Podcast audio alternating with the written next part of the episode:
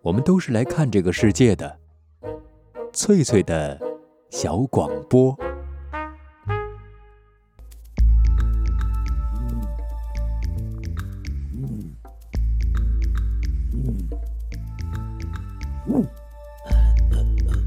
寻访华夏文明，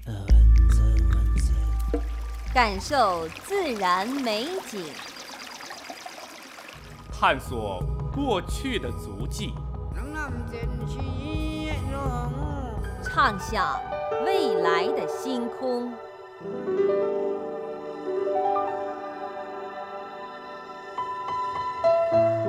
在南海，在兴安岭。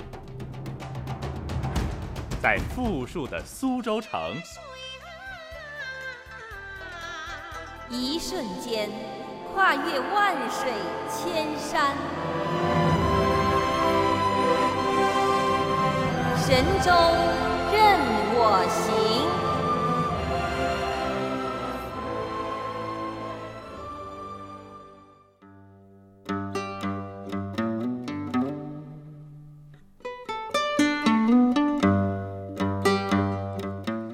收音机旁的各位游侠，晚上好，欢迎收听我们共同关注的《神州任我行》节目美景服务版，我是您的朋友冯翠。各位游侠，今晚冯翠想把福州的孔庙推荐给大家。孔庙又叫文庙，是供奉和祭祀孔子的地方，而孔庙往往和这个府学、书院一墙之隔。福州是一座历史文化名城。早在唐宋时期，福州城内就有了规模宏大的孔庙。孔庙大成殿是福州最宏伟的古建筑，特别值得我们去欣赏一下。各位游侠，是不是也想去看个究竟呢？先别急，我们还是来了解一下相关的知识背景。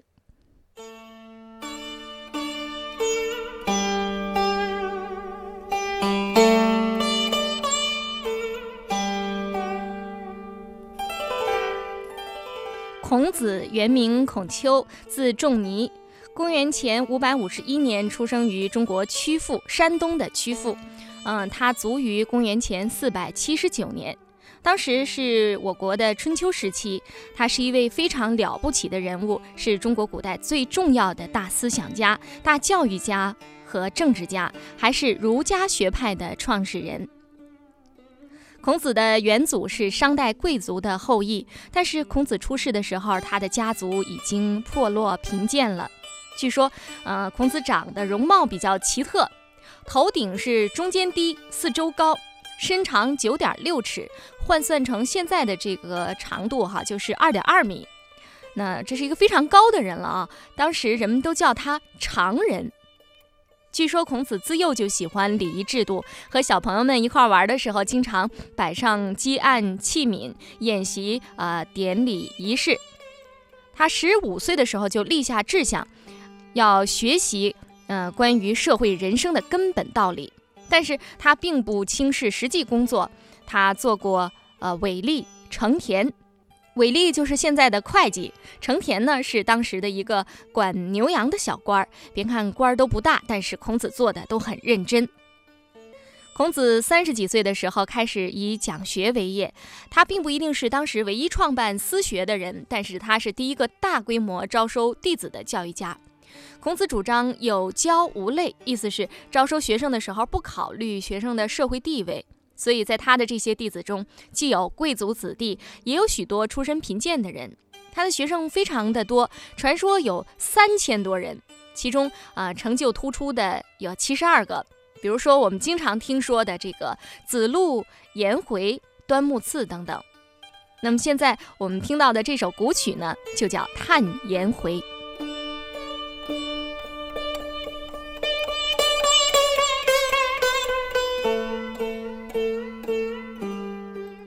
孔子曾经整理了许多上古时代的文化典籍，打破了贵族对学术文化的垄断。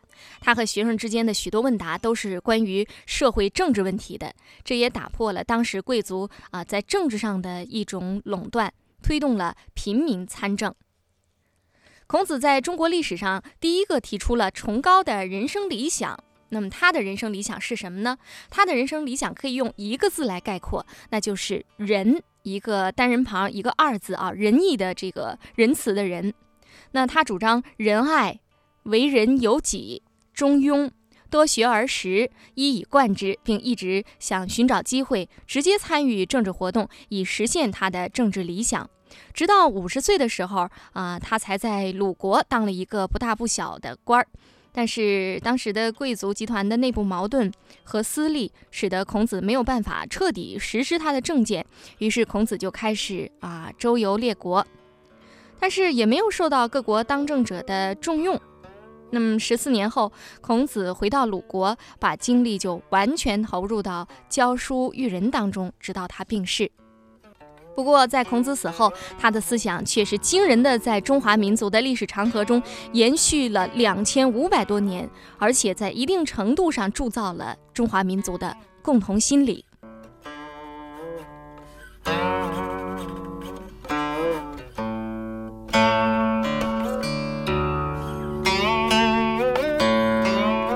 有关这个孔子的生平还有思想，我想今天晚上我们先了解这么多。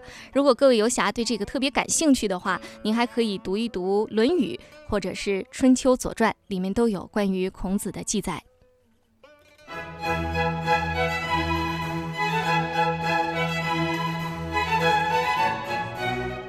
海峡之声广播电台大型旅游节目《神州任我行》。每晚十八点到十九点与您相约，主持人冯翠、黄琼。收音机旁的各位游侠，欢迎继续收听今晚的《神州任我行》节目。在今晚的节目当中，冯翠要带各位游侠游历一下福州孔庙。前面我们一起简单了解了一下孔子的生平和他的思想。我们说到孔子死后，他的儒家学说开始备受重视，因为和当时的诸子百家相比，孔子重视文化教育，主张积极有为，比较重视人民的愿望。后来，曾经向孔子的孙子学习过的山东邹县人孟子，进一步继承和发展了儒家学说。从汉朝开始，中国的统治阶级就比较重视儒家学说，推崇孔孟之道。嗯，孔子也成为中国所有读书人的老师。为了纪念和祭祀孔子，朝廷下令在各州县修建孔庙，这也是为什么我们在很多地方都能见到孔庙的原因。福州的孔庙位于福州市鼓楼区圣庙路，这条路的名字就是由孔庙得来的。福州人喜欢把孔庙叫做圣人殿。福州人祭祀孔子的习惯在唐朝以前就有了。宋太平兴国年间，转运使杨克让带人修建孔庙。到了北宋景佑元年，也就是一千零三十四年的时候，孔庙旁边增设了府学，啊，府学就隶属孔庙。那么，一般在孔庙旁边，啊，都是就是各个州县都是设置那么当地的学堂。当时孔庙的规模是相当大的。那么现在福州的广播电台、电视台，还有府学里延安中学那里一大片土地，原来都是归孔庙所有。福州的孔庙也曾经啊经受许多磨难，分别在宋朝、明朝、清朝的时候遭受火灾。现存的孔庙建筑是建于清朝咸丰元年，也就是公元一八五一年。现在福州孔庙正在修缮过程中。福州古建筑设计研究所的黄宏副所长是这次大修的负责人。我们在他的引领下走入孔庙。这个叫什么？这个叫灵星门啊，灵是哪个灵？灵就木字旁，呃，这边灵活的灵，星就天上星星的星。哦，灵星啊，哦，它灵灵星门。到这个是大城门，大城门玩的那个叫大成殿，它整个中轴线是这样子的。原来灵星门前面还有，就在这个前面这边有有有一个造墙，就这个按它是按文庙规制来讲造墙，造墙福州这个造墙，它还写个四个字万仞宫墙。还写了四个，就在这个这个灵溪门正前方有个造墙，但现在就是这个房子的所已已经这个已经毁掉了。嗯。因为灵溪门这个建筑是施构，它这个算四柱三门的冲天式牌楼，呃，算牌坊式建筑啊。嗯。它这个是注意整个施构都是用施构做成的，它算比较早明代的建筑。嗯。那完了进来，像这些呢大成殿跟这个大成门呢，这这个都是清咸丰年间建的。前前文年龄大概近到距今有一百五十五五五十年左右了。原来讲究这个，就是说入宫为入办啊，包括我们在我们中国国内大大小小的这些文庙，通通都有个半石半桥。就说你过了这个半石半桥，才能说你进入这个这个府学，哎，嗯府学这个类嗯。所以它按文庙的这种规制来讲，它不管是在哪个地方，在我们南方也好，在北方也好，嗯它肯定是有半石半桥。什么叫半石半桥呢？所谓的半池是一个水水池吗？它有一个半圆形的一个水池池池子，哦它的半，但就是它这个半池，讲也有方形的。我在泉州，泉州的文庙，它就是个四方形，就方形的但是它这也有是半月形的。嗯但它在这个池上，它肯定都有，它它肯定都有一座桥，一个狮头的桥。它这个是算省一级的庙，建筑年代上当当然上不能算是福建的，算什么比较比较最早的，因为你像漳州文庙、泉州文庙，它年代现在在建筑年代上都比我们早，但从建筑的这个规模上。这个就大成殿就建筑体量规模上，我们算最大的。我当时测绘过，就是这个这个大成殿的建筑高度跟曲阜那个大成殿差这么十几二十啊，它这个高度这么高啊，它也是面国七间进城五间的这样的一个等级的一个建筑，确实代表了清代那时候的建筑的营造的特色跟建筑的工艺的水平。每根石柱啊，它都是整根的，一根石柱高七米多啊，直径直径九十的，像这根呢，在清代的时候。他用的他那种人力物力跟他再再再搞上去，这个算在那时候是相这个水平，哎，相当难度相当高的。它这个建筑它是就是两重这个屋檐儿的是吗？叫重檐歇山顶，就它这个大人应该叫面阔七间，重檐歇山顶的一个宫宫殿式建筑。所所说的面阔七间是指这样这样数过来，啊，这样子一间、二、三、四、五、六，那边一间啊，啊，七、二三四五六、七哦，面阔七间，然后进深。五间，就所有的孔庙都是这样的。孔庙它这样子，有的是，嗯，就说它这个是根据它这个我们中国古代建筑这个等级，这个面开间等级要根据它的等级来确定。就说有的是面阔五间，有的是面，有的最少有的面阔三间也可以。它就是它就是三五七九，像我们故宫故宫那个太和殿，它这个很大，它是面面阔十一间啊，哦，最大。啊就大。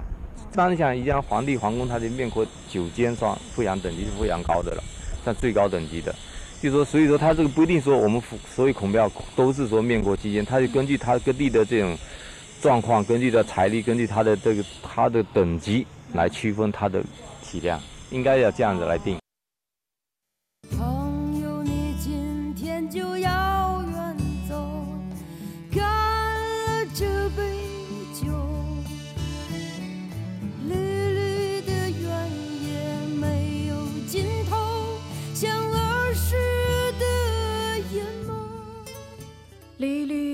天也没有尽头，像儿时的眼眸，像儿时的眼眸。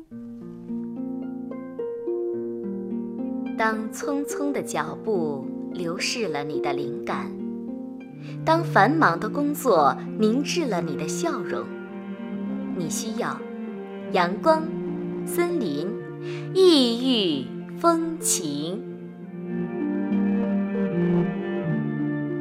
海峡之声广播电台，神州任我行，每晚十八点。绿绿的田野没有尽头，像儿时的眼眸。收音机旁的各位好朋友，欢迎继续收听《神州任我行》节目。今晚的美景版，主持人冯翠本周与您空中有约。前面我们和福州古建筑设计研究所的黄宏先生边走边聊，那么基本了解了福州孔庙的建筑布局，沿中轴线依次为棂星门、仪门厅、大成殿，呃，两侧是廊庑、官厅、香贤祠等。大成殿是一座重檐斜山顶的古建筑，高居月台之上，是福州最雄伟的殿宇。什么是月台呢？在稍后的节目当中，我们将做介绍。大成殿内，呃，主要的石柱每根的重量都在十六吨左右。采用这么大的石材，这在全国现存的孔庙建筑中也是非常少见的。孔子的塑像自然摆在大成殿内。在孔庙当中，它都是大成殿当中都有供奉的，就是孔子的塑像。因为我考察过我们国内很多那个孔庙，那唯独就是说北京那个孔庙啊，它是没有塑像，每年皇帝要去，皇帝要去要去拜，所以皇帝他是属于是真龙天子。北京这个孔庙啊，它是个牌位，它是皇帝来烧香来进牌位。那其他地方，比如说我们在曲阜啊，像我们到那个哈尔滨啊，像这些，我们还考到我们福建省的其他地方，它一般在孔庙当中，它都是供奉的，就是说孔子的塑像，还有他的适配的弟子。刚才讲的这个大殿当中，没有这几根，这几根石柱子啊，你看在清代那种水平，它这个整根的石柱子，这个面直径都在九十，说明说在那时候的我们的这个技术水平跟工匠的水平已经到了一定的，可以到了一个登峰造极的一个地步。像我们南方这些建筑上来讲呢，一般如果用石头，它一个原来原来用石头的有几种含义，防那个做做水灾，往那个防火、防水灾。好像这种还潮湿防蚂蚁，这个算在我们福建乃至在台湾，在闽南一带，它都都用的非常的娴熟的这种工艺，它都用石头用的。有的在闽南，你不要看到整座房子都用石头建的，这个在我们福建沿海这一带都非常发达。上半部它就石头跟这个木木梁架当中用榫卯来搭建，完但完了上面再立再立这个木柱，因为你像中国古代这种，你像。大屋檐，大屋檐，它它这个出檐很起翘，它所以说要用木头来做。所以说，它古代人在这个对在古建筑这种施工技术方面，他其确实他也想得非常周到，也运运用的非常好，也非常巧妙。他嗯，这种搭建方法也非常科学。在我们现在来讲，去研究它，去去去搞它，还是有一定的嗯，这个研究研研研研究的价值。就我们现在这种现在站这个大成殿，它整个的。建筑的外观到建筑的内部结构上，它的的确确它是保存了清代清咸丰年间的建筑，它从来没还没改过。哦，原原构件像这些，所有的雕饰构件、主要构件构件，它包括屋面上的那些脊呀、稳啊，还有起翘啊，像这些都是保持着清代到现在都没改都没改改变过。这个所以说这个可以说作为一个研究福州。就说，就说清代古建筑一个一个非常重要的一个实物实物的资料，像这些地桩有没有？嗯。像这些这个，现在这外面是买不到的，我们特地去定烧，把它整个窑给它包下来。哦。去烧制，因为按它原按它原来的砖的厚度、砖的形状、砖的规格。哦。去定烧。哦。那所以说这个，呃，这个一烧，这个一烧下来，起码半年一年。哦所以说，为什么我做一个古建筑修复的，它的严格就要这样，我们要追求，要恢复到它保持它原来的，当时清代那种的规规则。那这种砖，你是就是说是怎么知道它原来就用的这种砖呢？它有它原来的规格在，原来的砖也保持它这个我们在清理它整个大殿的时候有，也也也发现了不一下它原来比较保存比较完好的一些地砖，那我们就根据这个来来来来进行。这个叫藻井哈，这个它这个藻井，它本身就是四方到八角一层层叠设上去，那都是用这种呃异形的如意斗拱来进行叠设。到正中上方前方，它又是做一个蓝蓝底，看那个贴金。你看这些，我们上面你看留着白白，它其实都是彩画的脱落，要请国家文物局的那些专家来，要准备进行一个保护性的这种保护，也不能你不能把它。我们跟它从中刮平啊，刮平重新采花的，那这个价值就已经失去了它原文物的原有的这个这个保存价值。原来那个藻井那个中央那个是绘的一个什么图案呢？就北斗七星啊。北斗七星哈，哦，就文曲星的意思。哎，它这个也是讲求这个中国天人合一的这种思想，他本身就颂扬孔子嘛。建筑和孔子的那种思想。呃，它天人合一，它你说中国的这些建筑，包括民居啊、寺庙啊这些公共建筑，它都讲求这个中国以中轴线对称，就是说，呃，逐渐递增。还有，他就他就根据这儒家思想是君君臣这种关系，他他是在在我们在建筑布局当中表现的淋漓尽致。手机旁的各位游侠，欢迎继续收听今晚的节目。今晚冯翠给您推荐的一个好地方呢，是福州孔庙啊。在刚才的这段录音当中，我们对这个孔庙福州孔庙的这个大致情况也有了进一步的了解啊。那么，因为孔庙正在维修过程之中，所以这个录音里面也是这个斧凿之声不绝于耳啊。孔庙历来是被视为一个非常神圣的地方，过去也总是大门紧闭，只是在每月的初一和十五这两天向外啊对外开放，衣冠齐整的人才能够入内。原来孔庙外面宫门呢，还有两块这个下马碑，上面用满文和汉文分别写着“文武官员至此下马”。现在这个下马碑被镶在宫墙上，各位游侠可以亲自去看一看。福州孔庙在建筑手法上还有许多独到的地方，我们接着听黄宏先生给我们做介绍。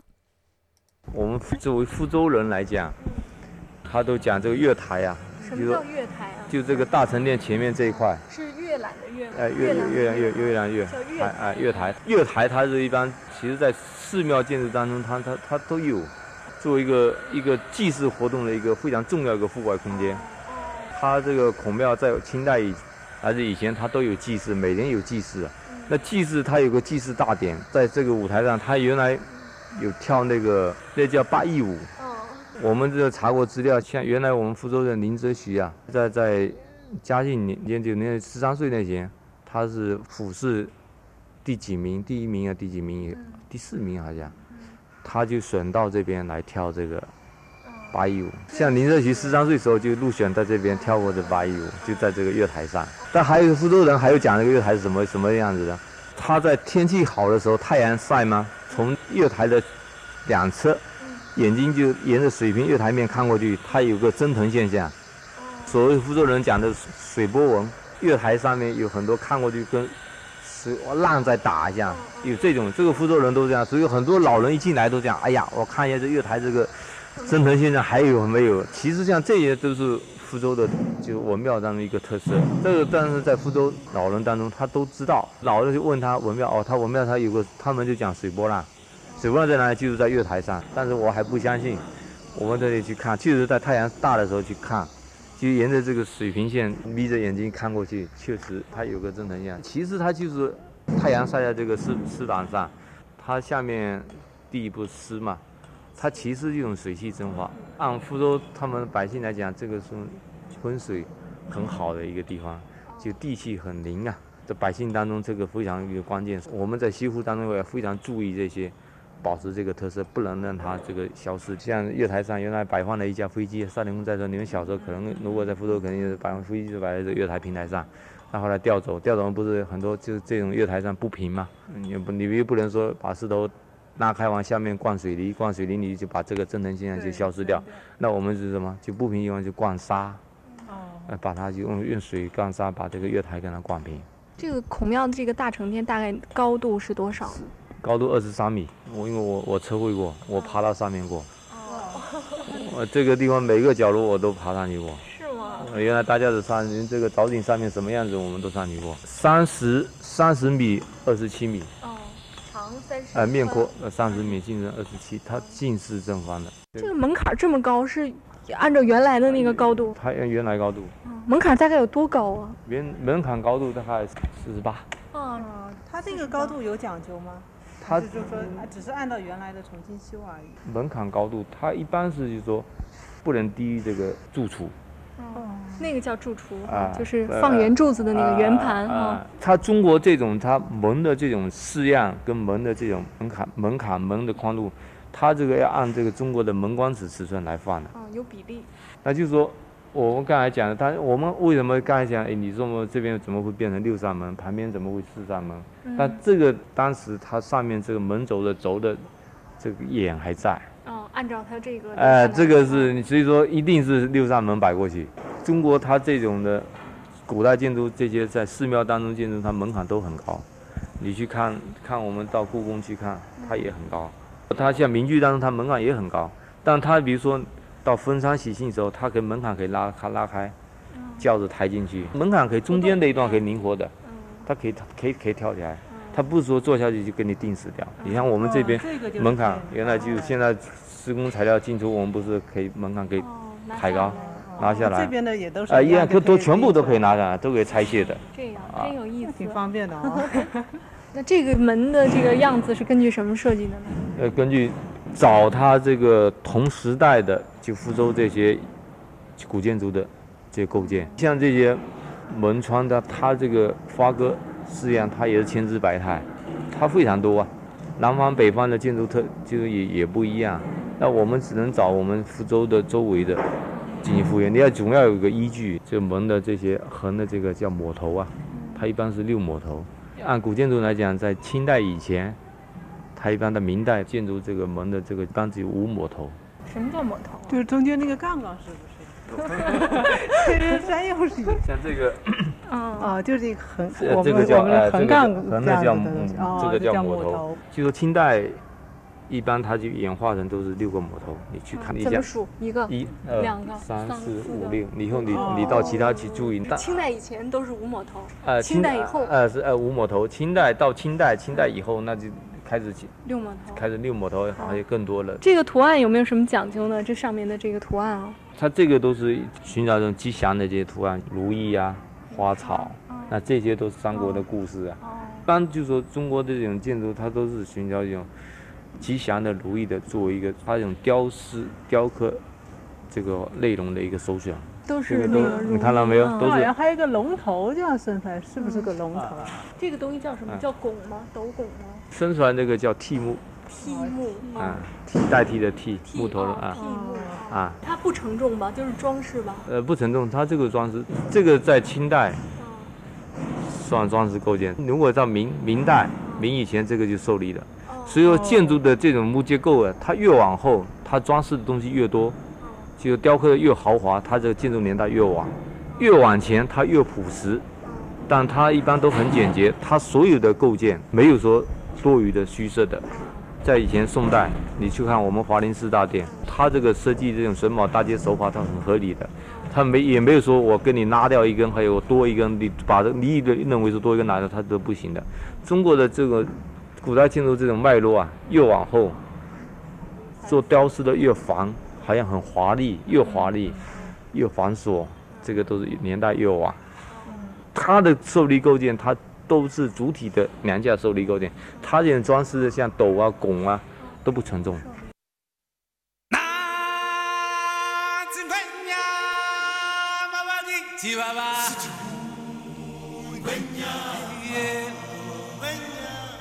读万卷书，行万里路，奇妙经历尽在神州任我行。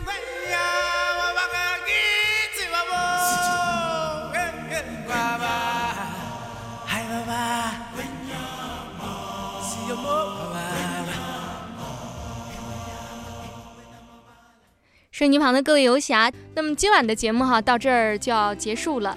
呃，非常高兴又和收音机旁的各位好朋友共度了一个愉快的夜晚。欢迎您在以后的时间中啊继续关注《神州任我行》。好了，各位好朋友，我们明天见。因为梦见你离开，我从哭泣中醒来，吹过窗台，你能否感受我的爱？等到老去那一天，你是否还在我身边？看那些誓言谎言，随往事慢慢飘散。